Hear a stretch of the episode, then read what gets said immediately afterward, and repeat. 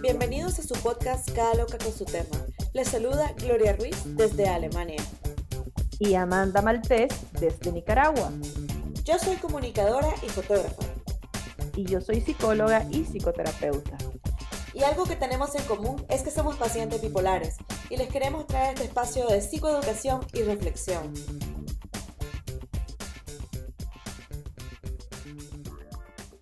Bienvenidas y bienvenidos a otro episodio de Cada Loca con su tema. Esta vez arrancando un año más, lleno de retos y aprendizajes y con muchas ganas de seguirle dando seguimiento a este espacio durante este 2022. Ahora con el reto adicional de ser un podcast transatlántico en el que Amanda y yo tenemos ganas de seguirle echando adelante para seguir grabando en paralelo de nuestros proyectos personales. Y bueno, año nuevo, nuevos retos. Contame Amanda, ¿cómo recibí este año? Ay, pues ahorita en este preciso momento súper contenta, de verdad que yo hoy me levanté contenta porque dije voy a hablar con la Gloria, vamos a grabar un podcast, vamos a hacer lo que nos gusta entonces ahorita estoy contenta, pero así como que de manera general estoy muy alegre porque mi hijo acaba de cumplir siete años, o sea, siete años de su existencia. Llevo siete años siendo mamá y yo lo siento y lo veo como un, hace siete años también nació una mamá dentro de la manda. Así que me alegro y me celebro a mí misma y me felicito porque lo tengo vivo hasta la fecha.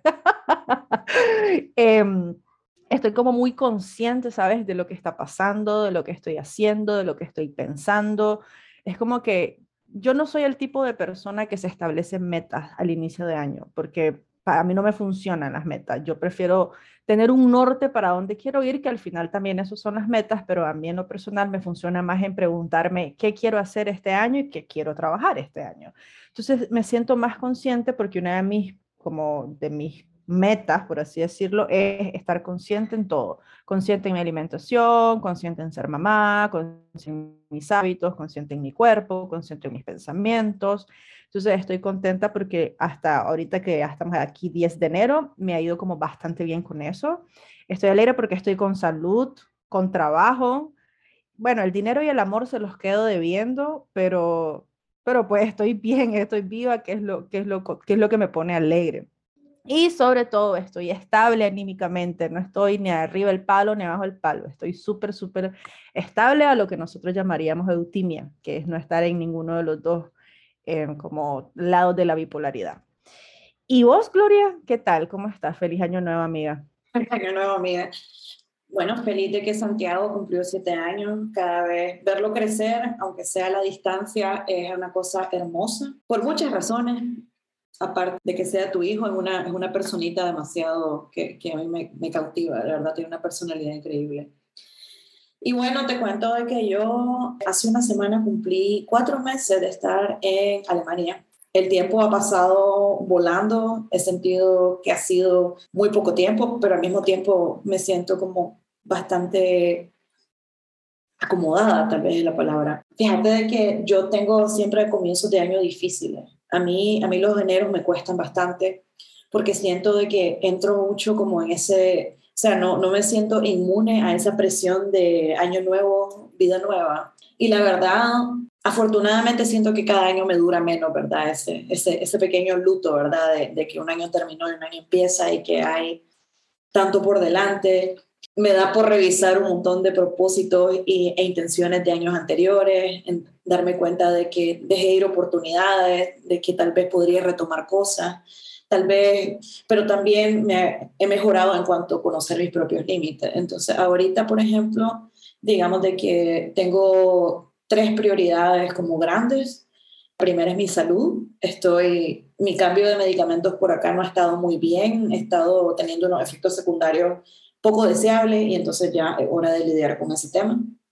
Eh, por el otro lado, también tuve problemas con mi beca. Por último, creo que el tema del idioma también es algo en lo que definitivamente yo este año pretendo volver a hacer más cursos de alemán porque sí es un poco frustrante, la verdad.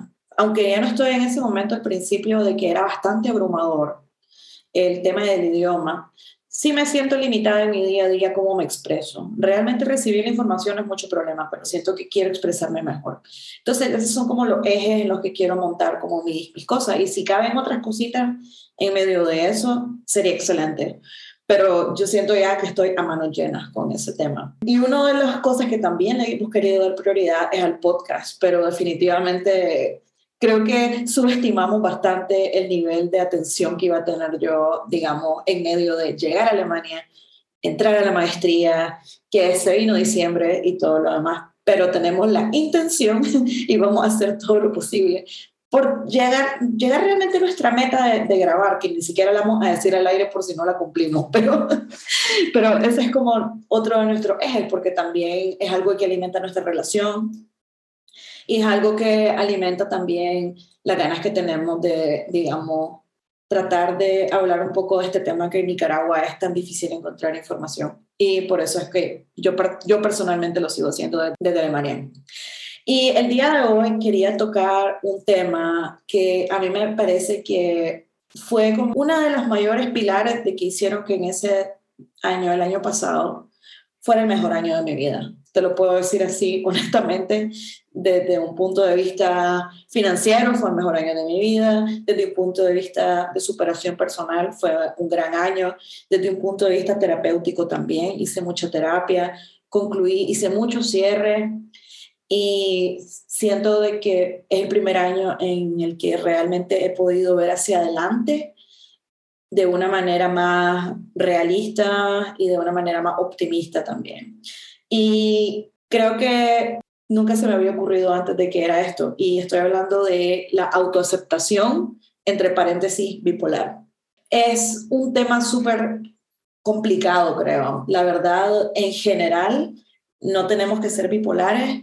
La sociedad no nos cría para autoaceptarnos. La sociedad creo que más bien le teme mucho a las personas que se autoaceptan porque hay muchas cosas que nos venden, productos y servicios que están enfocados a cubrir todas esas deficiencias que se supone que tenemos. Pues, y una persona que se acepta, yo creo que es una pésima consumidora, pues. Pero creo que va más allá de eso. Yo creo que mucha gente piensa que autoaceptarse es caer en el conformismo, que autoaceptarse es creer que uno es perfecto, que autoaceptarse es un montón de cosas, pero realmente yo lo miro más como un punto de partida y un punto de partida en el que tiene que haber mucha autocompasión y tiene que haber muchas ganas de ver hacia adelante.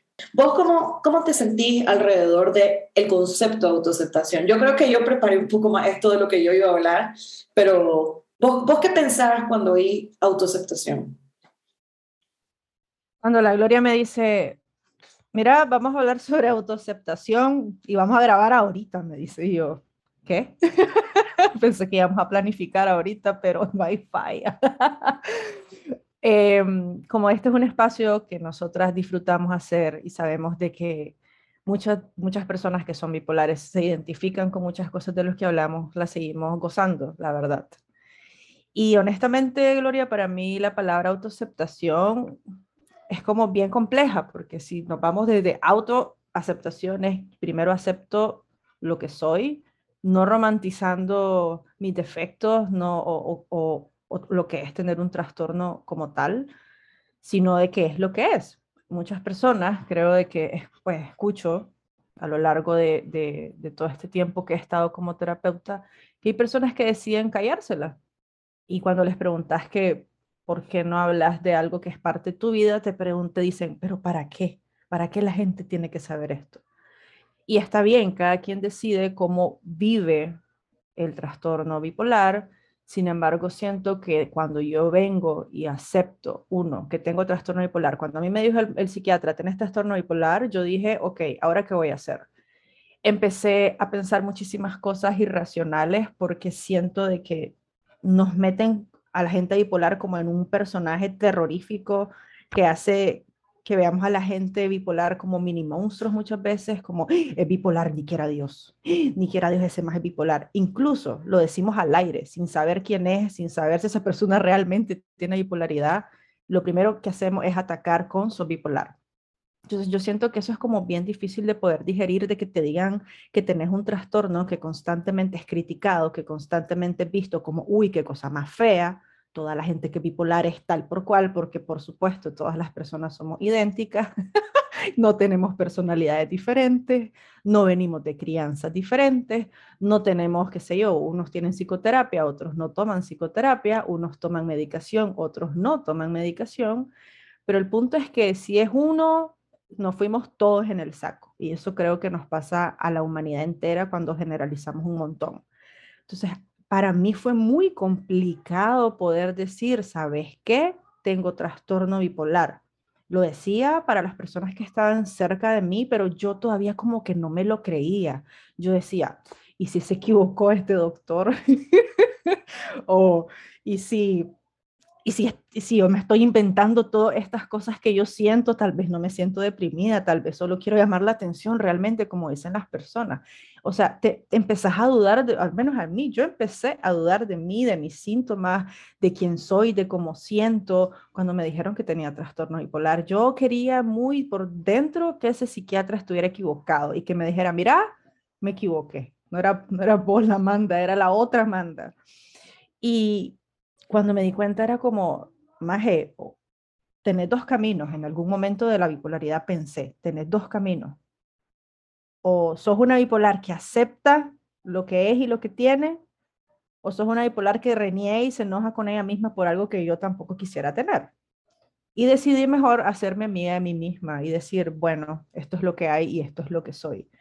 Pero yo creo que la parte más compleja, Gloria, de todo esto es cuando ok, ya interioricé que soy bipolar, ya interioricé que esto es lo que me pasa, ya interioricé de que mi familia puede saberlo.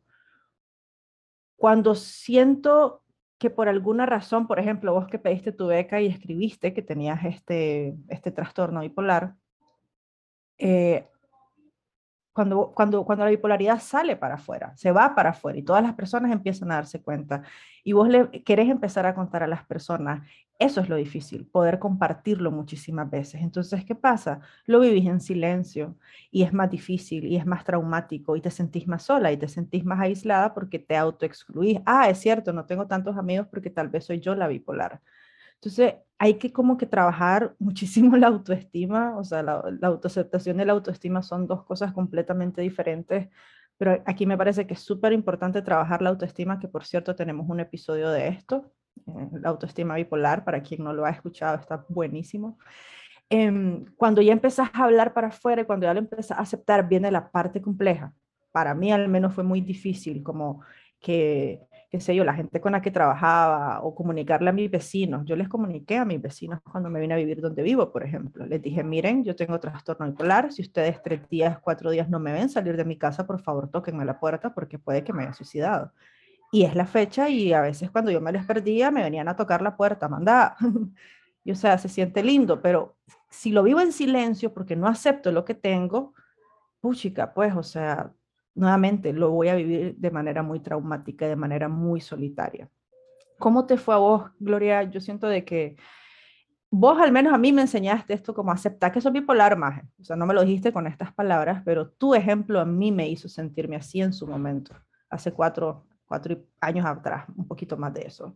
¿Cómo te fue a vos cuando ya interiorizaste que, ok, soy bipolar, esto es lo que hay, y empezaste como a, pronunciarlo o a, o a verbalizarlo para afuera? Fíjate de que yo por mucho tiempo pensé que aceptaba que era bipolar, pero la verdad, la verdad no era así. Creo que incluso cuando me conociste no era algo que yo aceptara. Creo que, mm, o sea, yo sí me sentí con la necesidad de revelarme hacia el consejo bien intencionado de mi psiquiatra de no mencionar mi condición. Y yo sí decidí entrar al activismo, pero yo no entré al activismo porque yo quisiera compartir lo increíble que me estaba yendo en mi vida. Yo entré al activismo porque me chantajearon con mi diagnóstico. Entonces era mi manera como de decir, ah, sí, vos querés hablar de mí, no, yo voy a hablar de mí. Pero no venía desde un punto de vista de autoaceptación, definitivamente. Siempre sentí como que a veces hablar sobre mi diagnóstico era sacar yo primero el puñal para que nadie me, me quisiera apuñalar con ese mismo puñal. Y te digo, o sea, creo de que mi autoaceptación comenzó cuando estaba internada en el psiquiátrico en marzo del 2020, que fue cuando comenzó todo este viaje. Sin, ese sin, sin esa hospitalización no existiría este podcast, probablemente yo no estaría en Alemania, probablemente no estaría divorciada tampoco. Todas cosas que son maravillosas y me han cambiado la vida. Eh, sobre todo el divorcio. y casarme, para mí, fue uno de las epítomes de mi no autoaceptarme como persona. Para mí, haberme casado fue decirle al mundo, miren, yo también puedo ser normal porque alguien me escogió. Por ende, tal vez yo no estoy tan mal. También me di cuenta de que había aceptado muchas relaciones a mi alrededor en las que yo daba un montón y no recibía nada a cambio, porque me parecía de que ser aceptada por esa persona hacían que yo pudiera tener una autoestima. Es como, no estoy tan mal, tengo amigos y amigas. Entonces, cuando me di cuenta de que obviamente las personas no vienen desde un lienzo en blanco, desde una neutralidad, vienen de su pasado y su trasfondo y sus traumas propios y sus problemas propios. Me di cuenta de que siempre había tenido como el concepto de mí misma dependiendo de terceras personas. Llegué a mis 29 años pensando eso inconscientemente, ¿verdad? Obviamente si me preguntaba, yo, nunca te iba a decir que pensaba eso, pero mientras yo estaba internada en ese hospital, así, viendo el cielo durante un día, así, diciendo, ok, la verdad, yo pensé que nunca iba a volver a estar en esta postura. Yo la verdad pensé de que en el momento que me pasara algo, yo iba a poder realmente controlarlo, porque era lo que las otras personas me decían. Es como que si te portas bien, nunca vas a volver a tener un episodio. Si te portas bien, no vas a molestar a nadie, etc. Y a partir de eso, Amanda, a partir de su hospitalización, yo me di cuenta de que yo visceralmente no me aceptaba a mí misma. Podía decir que aceptaba mi trastorno bipolar, pero no hacía cosas que una persona que se acepta hace. No me cuidaba realmente como me tenía que cuidar, no estaba llevando la disciplina que necesitaba llevar, porque para mí era más importante dar una imagen de lo que yo era, más que ser yo realmente estar en paz conmigo misma. Me era más importante que la gente viera como trabajaba durísimo, me era más importante que la gente viera como era una excelente esposa, que siempre estaba apoyando a su esposo, que me viera como una excelente amiga, que siempre estaba apoyando a sus amigos, que me viera como una persona de que siempre está ahí para la gente. Todas esas cosas eran importantes para mí, porque yo pensaba que de cierta manera me iban a garantizar de que las personas me aceptaran. Pero yo creo que comencé a aceptarme cuando me di cuenta de que los amigos que me dejaron de hablar por esa crisis no eran villanos ni malas personas y estaban poniendo un límite que a mí no me gustaba en absoluto, porque era un límite que me hacía sentir abandonada, porque era un límite que me, que me hizo sentir desechable y me hizo pensar de que todos los años que habíamos tenido de amistad eran tan frágiles como que yo estuviera mal en algún momento. Y ese fue el momento en el que yo me di cuenta de que no había concluido un montón de ciclos porque yo particularmente me sentía como que no podía aceptar. Por ejemplo, cuando tenía 16 años, yo tuve un amigo que abusó de mí por meses. Llegué hasta mis 29 años sintiendo que había que yo tenía responsabilidad en el aspecto porque nunca había sido una cosa violenta, a veces hasta pensaba que me había imaginado todo. Y no fue hasta que un día dije, te pasó porque eras una niña de 16 años. No, no, no es un tema de carácter, es un tema de madurez. Y en ese momento no tenías la madurez para discernir de un montón de cosas que estaban pasando a tu alrededor. Y empecé a sanar. Me empecé a dar cuenta de que tuve una relación con un hombre que duró más o menos como cinco años y él me trataba como quería y yo pensaba, es que él te trata como quiere porque vos volvés, aunque marques tus límites, él y respeta, pero vos volvés, entonces te mereces ese maltrato. Pero no me di cuenta hasta ese momento de que realmente él jugaba con cosas, emociones mías que él sabía que era mi punto débil, pues, y simplemente no era algo en lo que yo tuviera plena conciencia. Entonces, en ese momento me comencé a dar cuenta de todos los niveles, de cómo no, de cómo no me aceptaba a mí misma y cómo, todo es, cómo todos esos eslabones iban haciendo como esa cadena. Y entonces comencé a tratar de romper esa cadena. Y esa cadena comenzó con aceptar visceralmente, realmente, de que mi bipolaridad siempre, nunca voy a poder controlar lo que las otras personas piensen de mí alrededor de mi bipolaridad. Y dejar ir eso y no sentir la necesidad de tener el control de eso me hizo darme cuenta de que había un montón de cosas en mí misma que yo sí podía comenzar a asumir responsabilidad de ellas. Y esa fue la lección del 2020 que me llevó a hacer como dos tipos de terapia, volver al psiquiatra de una manera más, digamos, disciplinada y a, darme cuenta de, que por tanto, digamos, perseguir el amor de, de ciertas personas, yo me había completamente abandonado a mí misma cuando comencé a tomar el control de mi persona, un montón de cosas se, se, empezaron a volver más fáciles. Y es el día de hoy y me doy cuenta de que al final del día autoaceptarme tiene muchas facetas y mientras cada día hago un poquito más para hacerlo, voy a estar bien, supongo. Mientras estabas hablando, yo estaba pensando un montón de cosas y me, me pregunté, ¿cuándo fue el momento en que vos sentís que empezaste a aceptarte? Yo creo que vamos a partir desde el día que me divorcié. o sea, eso fue, fue como pasar muchas, muchos como creencias limitadoras de que soy bipolar y nadie más te va a querer. Entonces, mejor quédate aquí con esto poquito a quedarte sin nada. Entonces, claro, ser bipolar, como les decía al inicio, pareciera que es un monstruo, alguien horrible, alguien que no, no es humano, además de ser bipolar. Yo les voy a decir algo, yo sé que soy bipolar y que tengo un carácter horrendo en muchas situaciones, pero también sé que tengo muchísimo por ofrecer. O sea, ¿quién te va a cocinar tan rico, papito, como yo? Ah, ah, ah. pero de verdad tengo muchas cosas que son lindas y que me ha costado ver porque ha sido más difícil como botar esta estigma o esta creencia de que sos bipolar, la gente no te quiere.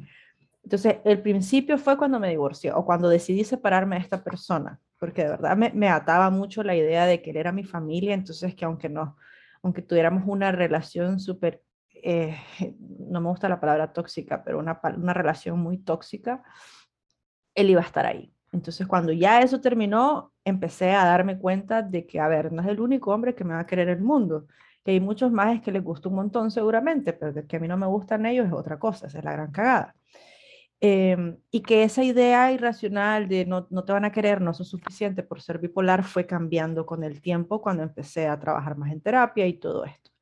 Pero también terminó como de concluir y de, y de empezar a verme a mí y empezar a aceptarme 200% y empezar a mandar a la mierda muchas formas de cómo me afectaban opiniones o comentarios de otras personas fue cuando alguien específico de, en mi vida, así como con un vínculo muy fuerte, me hizo, él no me lo hizo, pero yo me sentí, yo me sentí discriminada por ciertas mm, frases y una de ellas fue, es que sos bipolar y sos difícil.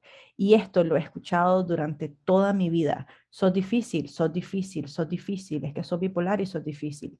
Y un día dije, ¿sabes qué? Si entonces yo soy tan difícil para vos, te hago las cosas más complicadas y no estés cerca de mí. Y ahora, más que molestarme, ofenderme o, que este tipo de comentarios me haga sentir mal o me haga sentir de alguna manera o me detone algo, decido de que simplemente es un ejercicio que la vida me pone para establecer límites y decir, si esta persona me ve que soy difícil por ser bipolar o esa es su defensa en alguna discusión, porque eso es otra cosa. Cuando estás discutiendo con alguien, si esa persona no es bien trabajada en terapia, lo primero que te va a decir es, ¿y vos qué estás hablando si sos bipolar? O sea, harta estoy de escuchar eso. Entonces yo dije, ¿sabes qué? Si soy difícil o soy complicada, te vale verga. Yo estoy feliz siendo quien soy. Y si tanto te estorba, lo que soy, entonces no esté cerca de mí. yo dije un día, hoy es el último día que a vos te afecta este tipo de comentarios. Es el, último día que vos permitís que una persona quiera atacarte un trastorno que vos tenés, algo que vos no buscaste, con lo que luchas y haces mucho trabajo personal en comparación a otra gente, nadie más te volverá a hacer sentir así. Entonces, en ese momento empecé a darme cuenta de que en mi, yo soy muy gráfica, y en mi cabeza hice una separación entre quién es la Amanda, Amanda, Amanda, cuál es su personalidad, cómo es ella, qué le gusta Amanda, de qué forma se comporta Amanda y cuál es el trastorno. Y si es algo que yo lo había hecho con mi psiquiatra y con mi psicóloga, pero no lo había hecho de manera consciente, ya saben, como, ajá, vení, sentémonos, vos y, vos y yo, Amanda, platiquemos.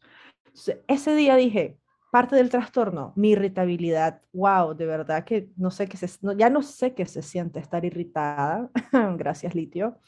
Pero en general era una persona muy, muy, muy irritada, 200%, y ahora me doy cuenta que ando inestable cuando, por ejemplo, no duermo bien y me duele un poquito la cabeza y ando irritada, pero poquito, poquito. Pero lo que les quiero decir con esto es que ahora aprendo quién es Amanda sola y quién es Amanda teniendo una crisis o la Amanda en el trastorno. Son dos cosas completamente diferentes. Entonces, siento que las personas que, si vos estás teniendo un diagnóstico en este momento, date cuenta que vas a recibir comentarios que no pedís vas a recibir comentarios de desinformación, porque hay mucha gente desinformada opinando sobre lo que no sabe. Y saben que no estamos obligados a saber de todo. Pero si vas a hablar de algo, háblalo sabiéndolo. O sea, si no sabes, mejor decir, no sé. Fíjate, vamos a Google e investiguémoslo. No sé, si quieren la forma más fácil y que además de eso vas a tener que batallar con tus propias creencias, porque vos también tenés creencias. Yo creía que la gente bipolar realmente no tenía futuro en la vida y que iba a estar hospitalizada mil veces. Nunca me han hospitalizado en mi vida, gracias a la vida, pero tenía esa creencia y mi mayor miedo era que me hospitalicen, decía yo. Es que yo nunca quiero que me hospitalicen. Me acuerdo que las primeras semanas ni siquiera podía dormir pensando en que eso iba a pasar entonces vas a necesitar trabajar en tus propias creencias alrededor del trastorno bipolar, si sos una persona recién diagnosticada o hace muy poco tiempo.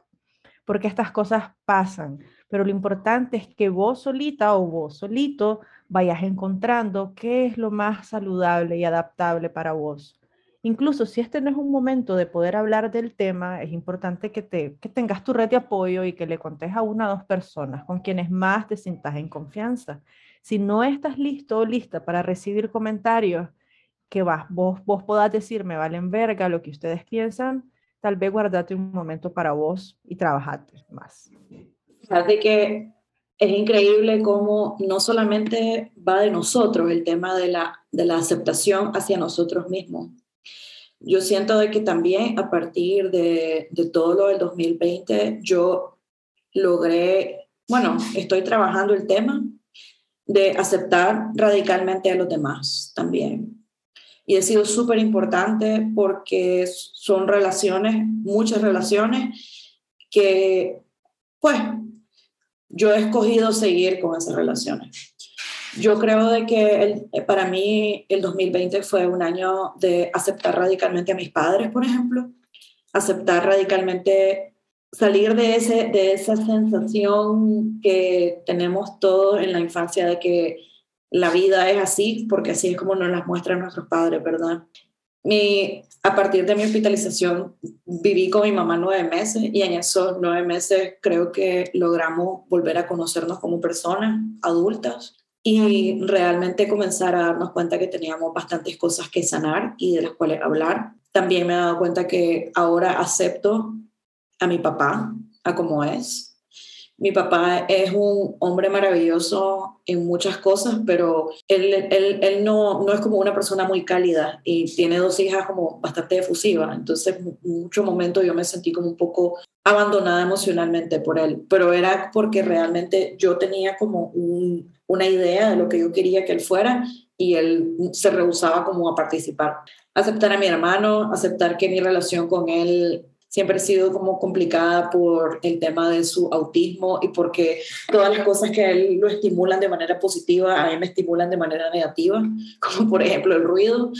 Y, y aceptar con mi hermana, pues que, que ahora somos dos adultas que nos estamos conociendo realmente, casi que por primera vez porque tuvimos 10 años de separación y, y aceptar de que las circunstancias en las que estoy ahorita tienen bastante que ver con mis elecciones, dejar ir como cosas, de, cosas del pasado a las que nos seguimos aferrando, por ejemplo, dejé ir, explotó el tema de mi fracaso con mi ex. Siento de que obedece a decisiones que tomé de, de, esa manera porque yo sentí que era lo mejor en ese momento, definitivamente. Hacer las paces con eso, aceptar que te equivocaste de una de manera hasta ridícula, ¿vos sabes? aceptar de que, de que fuiste vos en tus cinco sentidos quien cometió un montón de errores, pero que eso no tiene que definirte, o sea, no tiene que definirte para siempre. Yo creo que ese es el regalo de la autoaceptación. Creo que es como darte cuenta de que aceptar, aceptar las cosas hacen de que despeje un montón para seguir adelante. Yo no estoy diciéndole a la gente que tiene que perdonar cosas imperdonables, yo no le estoy diciendo a la gente de que tiene que aceptar en el sentido de aguantar a otras personas, porque aceptar que alguien es de una manera no es más que decir decirte, esta persona es así porque sus acciones me comunican esto. Entonces dejar de pensar en justificaciones de por qué esa persona es así, dejar de pensar en justificaciones porque nosotras también somos así y sino armarnos por, por los hechos realmente. Una persona que siempre te queda mal, pero que siempre te, se quiere excusar, si aceptas que esa persona realmente te queda mal un montón, tenés mucho poder porque puedes decidir si vos querés a esa persona en tu vida o no querés a esa persona en tu vida. Aceptarte como una persona que tiene una condición de por vida te hace también, te da el poder de elegir tratarte o no tratarte. Y si te tratas, tener el poder de decidir cómo te vas a tratar y qué vas a hacer al respecto. Creo que también te da el poder de darte cuenta de que si aceptas que otras personas te traten de una manera de la que vos no estás conforme, vos tenés el poder de la mitad de esa relación y vos puedes decidir cómo vos te acercas a las personas, cómo te relacionas con las personas también. Yo creo que ese es el tema de la autoaceptación y yo creo de que para mí darme cuenta de que muchas veces el abandono de otras personas tenía que ver con mi trastorno bipolar, algo que yo definitivamente no escogí y que tengo que lidiar con eso el resto de mi vida. Fue muy doloroso, pero también me he dado cuenta de que hay personas que se han alejado de mí por mi personalidad. Y creo que eso es aún más doloroso aún, porque, porque creo de que es algo personal, definitivamente, pero también tener como, digamos, el poder de aceptar de que no siempre la gente va a quedarse en tu vida para siempre, es un, es un regalo también, porque le da lugar a que te pasen más cosas en la vida y de que realmente comencé a sentir el poder personal de poder llevar tu vida a donde vos querrás que vaya, o por lo menos de sentir el poder personal de que hay alguien que te aprecia a como sos, aunque sea vos mismo o vos misma. Wow, me voy a poner a llorar porque sí, pues, o sea, esto yo también lo estoy, lo estoy poniendo en práctica desde hace un buen tiempo de lo hago conmigo, lo hago con las personas que están a mi alrededor, pero conmigo lo hago de la siguiente manera. Es como, ok, Amanda, ¿cuáles son esas cosas que no te gustan de vos? Todos tenemos cosas que no nos gustan de nosotros y a veces hasta nos da pena mencionarlas en voz alta. Hay cosas que en serio a mí no me gustan de mí, me dan mucha pena, pero es lo, es lo que es y estoy tratando de, de trabajarlo y de potenciar eso. Y hay otras cosas que sí me gustan un montón de mí, pero que a veces hasta cuesta verlas porque nuevamente, ah, soy bipolar y no tengo tantas cosas, no tengo tantas cosas buenas. Entonces hay que recordarlas constantemente porque otra vez no somos el trastorno únicamente. Y definitivamente cuando encuentro cosas que no me gustan de mí o cuando tengo ciertos síntomas que me molestan mucho tenerlos cuando no los quiero tener, digo, ok, ¿va a hacer, ¿vas a hacer alguna diferencia renegando sobre esto? No, vas a tener alguna como mejoría si te enojas y te tratas mal a vos misma? No. Hacemos las paces en que vos y yo somos mejores amigas y estamos en un mismo cuerpo, en un mismo espacio existiendo aquí y que vamos a hacer lo mejor que nosotras podamos hacer. Sí. ¿Acepto todos mis defectos? Mm, no es que los aceptes, que están ahí y son parte de mí, que no quisiera tenerlos, no, nadie quiere tener defectos, pero nadie es perfecto, solo hacer pendejadas lo hacemos perfecto. Entonces, no se trata de romantizar tus defectos o de anular lo que, que hay cosas que tenés que seguir trabajando en vos misma, sino que se trata de trabajar con vos de una manera más consciente, de una manera más flexible. A mí no me gusta mucho que de pronto soy gritona. Porque me arrecho de todo, soy, me irrito constantemente y soy mamá 24/7, entonces de pronto se me salen mis gritos. Antes me sentía mal y me decía, la gran puchica más, otro día le pegaste tres gritos al pobre chavalo y que vos no te controlás y que no sé cuánto. Y yo tal vez había visto seis pacientes, tal vez había estado con Santiago, tal vez he hecho tareas, tal vez había estado en clases, todo el tiempo estaba haciendo algo. Entonces era normal y esperado que Doris Amanda estuviera estresada si no se ponía un límite. Entonces me regañaba, me puteaba, me hablaba feo, hasta que un día dije, ¿sabes qué? Hoy atendiste seis pacientes, fuiste mamá, hiciste esto, ¿está bien lo que hiciste? No, no estuvo bien lo que hiciste. ¿Podrías hacerlo mejor? Sí, mañana lo puedo hacer mejor. Hoy ya lo hice, hoy ya, ya está. Entonces no soy mi jueza interna de esa que me da látigos constantemente y se trata fuertemente. No. Entonces siento de que si ya es muy fuerte tener un trastorno bipolar, que es algo que es bastante impredecible, pues, puchica, me voy a ayudar a mí misma siendo amable y, y, entendiendo de que hay días difíciles, así como entiendo a mis pacientes que también son bipolares. Yo a veces me pregunto, ¿y qué le dirías a un paciente? O sea, cuando me estoy tratando mal, o, ajá, espérate, ¿qué le dirías a un paciente? Y no puedo pensar porque obviamente no puedo hacerlo conmigo misma, pero es súper divertido porque siempre quedo en ridículo conmigo. Nunca me puedo responder esa pregunta. Pero sin embargo, lo que les quiero hacer ver con esto es que para mí la autoaceptación no es eso de la romantización de que soy linda, me veo al espejo y oh, soy maravillosa, hasta mis defectos son lindos. No. Se trata de hacer las paces, de verlos, de observarlos, de trabajarlos, de potenciarlos, de preguntarte cómo puedo hacer para hacerlo mejor, qué necesito para hacerlo mejor. Y te apuesto que eso te va a mantener más ocupado con vos mismo que, que regañarte o hablarte feo porque si ya te haces preguntas, ya abres un diálogo con vos. Y eso es lo que a mí me ha ayudado mucho en aceptar que soy bipolar. Y en que saben que, aunque al inicio no lo aceptaba, ser bipolar, ahora me gusta ser bipolar. O sea, es loco, pues ya no me imagino mi vida sin serlo. Soy creativa de vez en cuando, cuando me vienen estos estados hipomaníacos que ya no vienen, ya no me visitan, qué mala onda, yo los estoy esperando. Solo ellos quiero que vengan, nada más. no es broma. Em, entonces, nada, sacar ventajas de las desventajas. Me gusta leer cosas que hicieron mujeres bipolares y es como, wow, qué súper, qué interesante. Y quizás eso también te ayude a ver de que hay un montón de gente que, disfruta, que disfruta hacer lo que hace, que es exitoso si lo quieres ver de ese modo. Para mí el éxito depende de cada quien, ¿verdad? Pero la gente es exitosa, la gente consigue sus trabajos, se casa, tiene hijos, eh, o pasa soltera, o tiene gatos, o, viaja, pero hace cosas, o sea, no, tu vida no se va a detener porque seas bipolar. O sea, aquí lo que dijo Laura es súper importante. Ya sabes que sos bipolar, vos vas a decidir cómo tratarte, con quién tratarte y de qué manera tratarte. Pero la idea es que le pongas atención a que hay algo que pasa en vos como cualquier otra enfermedad o como cualquier otro trastorno y vuelva a lo mismo. O sea, si alguien tiene un dolor en el abdomen constantemente, constantemente, vas a ir al médico, ¿verdad? Y, ah, mira, me duele aquí, hasta que te dicen, tenés la apéndice, casi te morís, chavalo.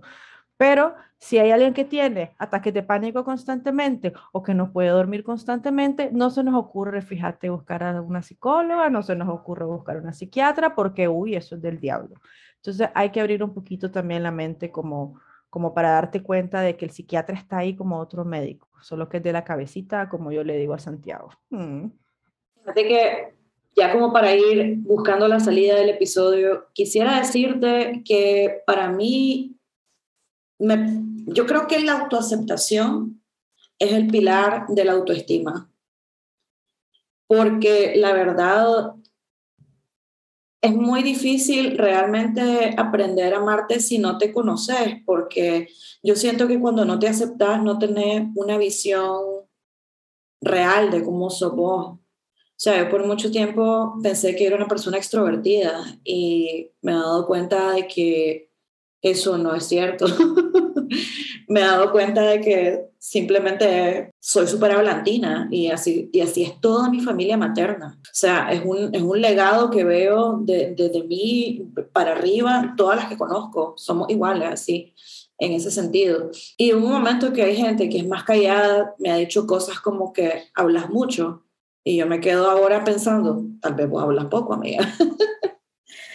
y también la autoaceptación me ha ayudado a darme cuenta de que yo también tengo derecho a mi subjetividad, en el sentido de que tengo derecho a mi parte de la historia, tengo derecho a terminar una relación aunque la otra persona piense de que yo estoy exagerando, que las cosas no se dieron como yo, como esa persona recuerda, que lo convenientemente, o simplemente alejarme de personas porque me doy cuenta de que no alimentan la relación y necesito retroalimentación en una relación, si no, no puedo, no me siento así como en una amistad o en un vínculo. Em, me he dado cuenta de que también eso implica aceptar que las personas que amo no necesariamente van a ser exactamente como yo quiero que sean, pero está bien y, y poder ir negociando en esas cosas. Yo creo que la autoaceptación me ha ayudado a ver mis defectos de una manera un poco más flexible. La autoaceptación me hizo llegar a darme cuenta de que aparte de ser bipolar, es muy probable que tengo TDA y estoy buscando el diagnóstico porque me, entre más leo al respecto, más me doy cuenta de que muchas cosas que yo he visto en mí misma como defecto están bastante relacionadas con, con el TDA. Pues como problemas para hacer tareas, como ser muy desorganizada, como no tener como noción del tiempo y un montón de cosas mal que yo pensaba que eran manías mías y resulta que puede ser que estén vinculadas a eso y es, un, y es una condición que puede estar bastante relacionada con la bipolaridad. Pero también está relacionada con, el, con un aspecto creativo que es una de las cosas que más me gustan de mí. A mí me gusta ser una persona creativa, a mí me gusta escribir, a mí me gusta cantar, a mí me gusta bailar, a mí me gusta mucho expresarme. Y la autoaceptación radical es que disfruto tanto de estas cosas que me doy cuenta de que no hay problema si no son cosas que son del agrado de los demás porque no es como que pasan por encima de sus derechos o por encima de su humanidad. Entonces tengo derecho a la subjetividad, tengo derecho a ser llorona, tengo derecho a ser emocionada de repente, tengo derecho a ser mi brinquito de alegría, tengo derecho a buscar respuestas. Creo que nunca lo había visto así antes de, de que pasara esta última crisis. Incluso ahora me doy cuenta de que tengo derecho a tener una crisis. Si en algún momento eh, el trastorno bipolar en, si algo me detona, pues, porque tengo derecho a no ser perfecta y tengo derecho a siempre tener cancha para seguir caminando, seguir conociéndome, seguir conociendo a los demás, darme cuenta que tengo derecho a cometer errores también. O sea, cuando estaba empezando mi divorcio, me recriminé tantas veces, vi atrás tantas veces, buscando ese momento en el que yo debería haberme dado cuenta que estaba cometiendo un error. Releí un montón mi diario también al respecto. Pero la verdad, yo firmé ese papel completamente consciente de que esa era la decisión que quería tomar en ese momento, alrededor de esa relación. Y cuando terminó mi relación con mi ex y él en algún momento tuvo la intención de que tuviéramos un vínculo de amistad, yo me di cuenta de que esa persona, a pesar de que de, no es una mala persona, yo tengo el derecho a mi subjetividad en la cual él me afectó de una manera en la que yo no quiero que él vuelva a mi vida. Y no tiene que significar de que aquí hay un malo o hay un bueno, simplemente es lo que yo necesito para mí misma. Entonces yo creo que autoaceptarte también puede ayudarte a darte una idea más clara de tus necesidades. Y el próximo episodio lo queremos hacer sobre los límites, que creemos que es como otro de los pilares de, de cuando sos una persona bipolar o una persona en general. Y me alegra mucho que ahora se oye más sobre poner límites Ahora se oye más sobre autoaceptarte, se oye más sobre ir a terapia, se oye más sobre estas cosas. Y por eso, por, eso, eso nos da muchas ganas de seguir haciendo esto, porque realmente yo siento que eh, ese pilar, el pilar de la autoaceptación, es algo que a todas las personas nos va a llevar más lejos, definitivamente. Estoy de acuerdo con vos. Fíjate que ahora que estabas diciendo como las cosas que te ha ayudado a autoaceptarte, a mí me ha ayudado en algo la autoaceptación, pero al mismo tiempo el litio, las dos cosas de la mano, trabajadas al mismo tiempo. Yo antes me enojaba mucho porque me quedaba en situaciones o en relaciones enganchada demasiado tiempo. O sea, yo, pero ¿por qué es así? Sos una gran dependiente, lo cual sí, pues yo voy trabajando eso, sino que era algo ansioso. O sea, era algo ansioso completamente y yo no me daba cuenta hasta que el litio vino en mi vida y dejé de sentir ansiedad. Lo que pasa es que yo no sentía, yo no sabía lo que era vivir con, sin ansiedad hasta ahora. Hace siete meses que me va bien en esto. Y fue como un wow, wow. O sea, así se siente vivir sin ruido en la cabeza y sin enojarte con vos misma.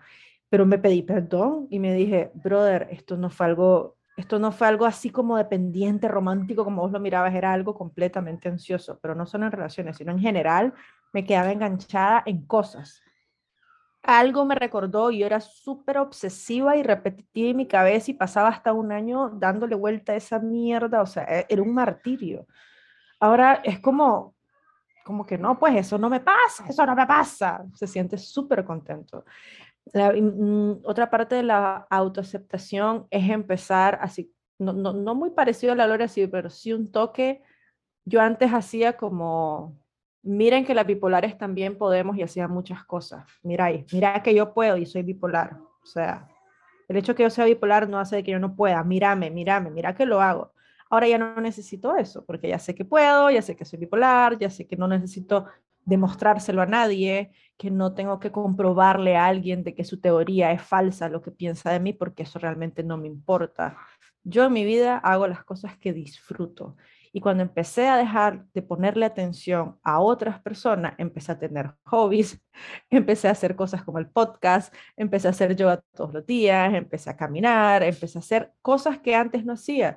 Y me doy cuenta que era porque estaba constantemente preocupada por el que dirán, clase loca, van a creer ustedes. Entonces, la, la, autoaceptación me ha llevado también a decir, ¿sabes qué? Si le vas a caer bien a la gente con la personalidad excéntrica que tenés y llamativa, eh, qué bueno, alegría. Si no le vas a caer bien, pues está bien, otras personas vendrán. Pero antes a mí me preocupaba caerle mal a las personas y era por esta babosada de que soy bipolar y no le voy a caer bien. O sea, como que si la gente sabía, no sé, pero por alguna razón yo dije, ay, si saben, ay, si se dan cuenta, ay, o sea, no es como que se te va a brotar la bipolaridad mientras estés hablando con gente. Vos sos una persona normal, sentada en un círculo de gente conversando y riéndote igual que otras personas. Pero al inicio uno no sabe qué esperar. Es como cuando no sabes qué esperar de cualquier otra enfermedad que te acaban de diagnosticar. Vas conociendo cómo cuidarte, qué pastillas tomar, cada cuánto ir al médico, eh, qué comer, qué no comer, cómo dormir, qué tanto qué tanto beber agua, ya saben, justamente así nos pasa a nosotros.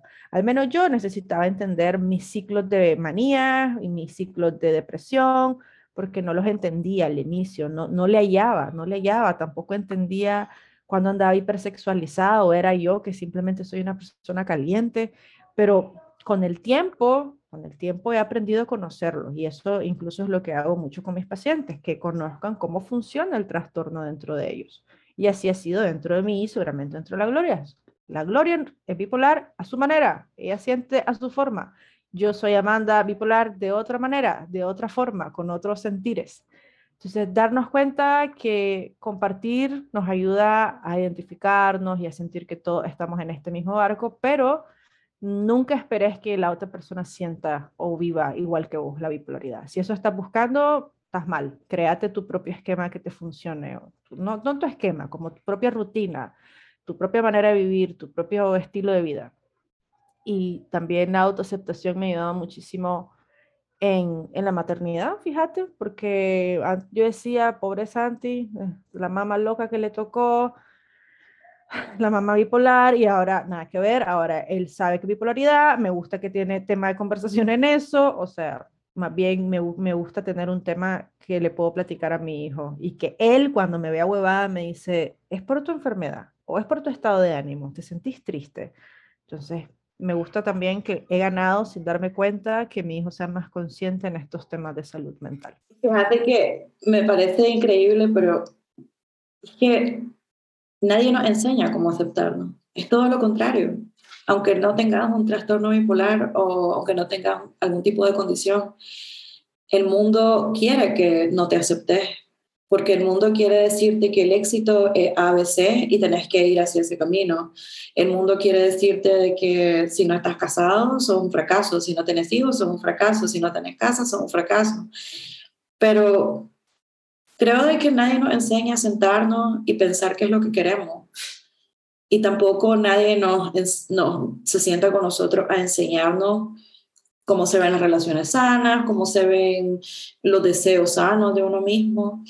Y, y, la verdad, me siento muy identificada con eso que dijiste de que vos querías enseñar a la gente que una bipolar puede maltratarse tanto como la gente que no tiene bipolaridad, porque es que eso, eso es el tema. Para mí, pensar ahora en tener dos, tres trabajos me parece un maltrato, Prix. Pero en aquel momento yo decía, yo tengo que hacer esto para demostrarte que yo puedo volarle verga tanto como el resto de las personas. O sea, sí lo hice en algún punto y podía con el ritmo, pero no era sostenible. Ahora me doy cuenta de que es un ritmo que no es sostenible para nadie. Digamos, no necesariamente tiene que ver con la bipolaridad. Lo que tiene que ver con la bipolaridad es que somos personas que definitivamente nuestra vida o muerte depende de nuestro autocuido, digamos, mucho. También está el tema de que, sobre todo a las mujeres, nos crían para agradar. Hasta yo que siempre me sentí muy rebelde, me di cuenta de que muchas de las cosas que yo hacía y en las que siga mi energía eran en agradar.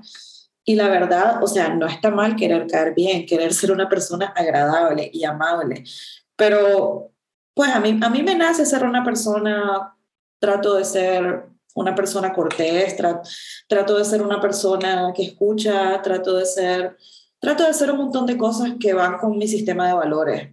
Pero ahora me doy cuenta que lo hago por mí, lo hago por mí. A mí me gusta ser la persona que se del asiento, no para que la gente vea de que la latina es cortés también, sino porque es algo que a mí me llena de satisfacción personal, pues que una viejita se sienta y todo bien, que ella vaya cómoda.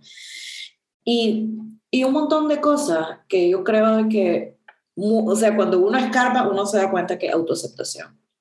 Te das cuenta de que tratarte bien es autoaceptación, tratar bien a los demás es aceptar a los demás. Y yo creo de que en un mundo en el que todos podemos hacer las paces con nosotros mismos, sería un mundo como un poco más pacífico, menos violento definitivamente, porque creo que hablamos mucho de la violencia hacia los demás, pero la violencia hacia nosotros mismos es heavy. Yo ya pasé por mucha automutilación, muchos intentos de suicidio, y cuando estuve en el hospital la última vez para hacer un círculo y volver a, a donde comencé, yo en ese momento estaba llena de rabia y yo dije, yo no voy a volver a caer en una hospitalización. Pero ahora te lo digo, si yo la necesitara, no habría falla que yo vuelva a estar hospitalizada. Pero yo cada vez siento más que las cosas que me llevaron a estar hospitalizada las estoy manejando de una manera diferente. No les voy a decir de que nunca más me va a volver a una crisis como la que me dio hace casi dos años. Wow, ya ha pasado mucho tiempo.